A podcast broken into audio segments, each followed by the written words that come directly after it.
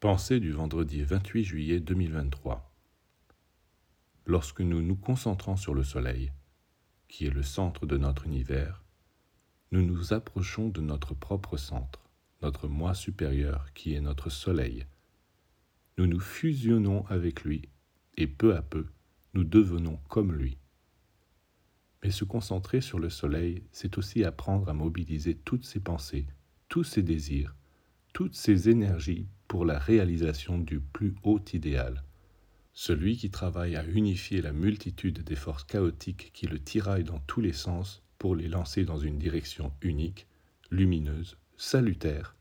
devient un foyer tellement puissant qu'il est capable de rayonner à travers l'espace. Oui, l'homme qui parvient à maîtriser les tendances de sa nature inférieure peut étendre ses bienfaits sur l'humanité tout entière et il devient comme le soleil.